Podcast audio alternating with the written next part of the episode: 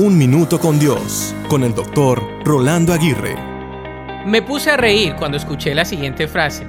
Se necesitan dos años para aprender a hablar y 70 para aprender a callar.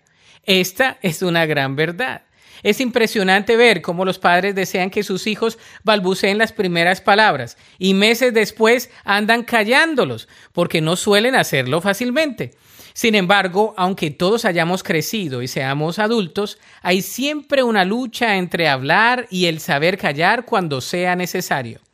Pensemos en las ocasiones en las cuales no hemos sabido callar. Muchas de estas veces hemos ofendido, lacerado con nuestras palabras y hasta destruido relaciones que nunca pensábamos se iban a fracturar. ¿Sabes qué es lo más satírico del asunto?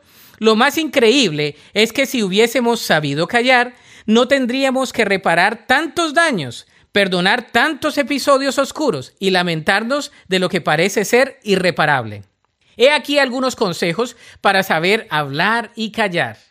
Primero, piensa antes de hablar. Segundo, habla con claridad, serenidad y asertividad.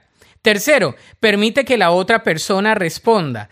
Piensa tu respuesta y formúlala con calma sin apresurarte. Cuarto, no prometas cosas para quedar bien o por salir del apuro. Quinto, aprende a callar cuantas veces sea necesario.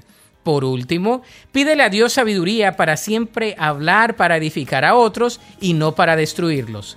La Biblia dice en Proverbios 18:21, la lengua puede traer vida o muerte. Los que hablan mucho cosecharán las consecuencias. Para escuchar episodios anteriores, visita unminutocondios.org.